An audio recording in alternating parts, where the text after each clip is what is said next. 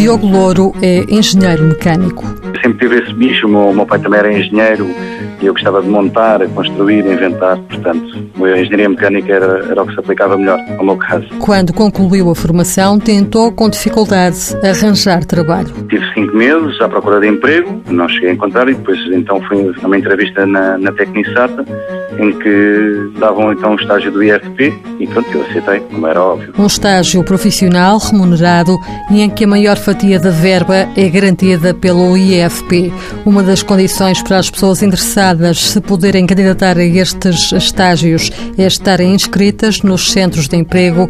Era o caso de Diogo Louro. Logo desde o princípio fui me inscrever no centro de emprego, não algo eles terem um trabalho para mim, portanto isso foi-me logo inscrever. O estágio durou cerca de nove meses e no final Diogo ficou na empresa, foi contratado.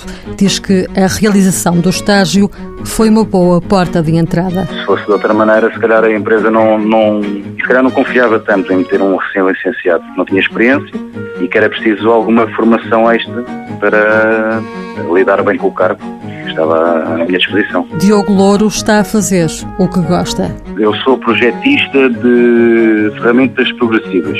Isso quer dizer o quê, exatamente? Ora, sou projetista de ferramentas que servem para hum, moldar chapas, ferro, aço, pronto, o que for. Projetista tem mesmo a ver com isso, inventar, criar. É esse trabalho que lhe preenche os dias e que Diogo pretende continuar a fazer. Mãos à obra, financiado pelo Estado português e pelo Programa Operacional de Assistência Técnica do Fundo Social Europeu, sob o lema Gerir, Conhecer e Intervir.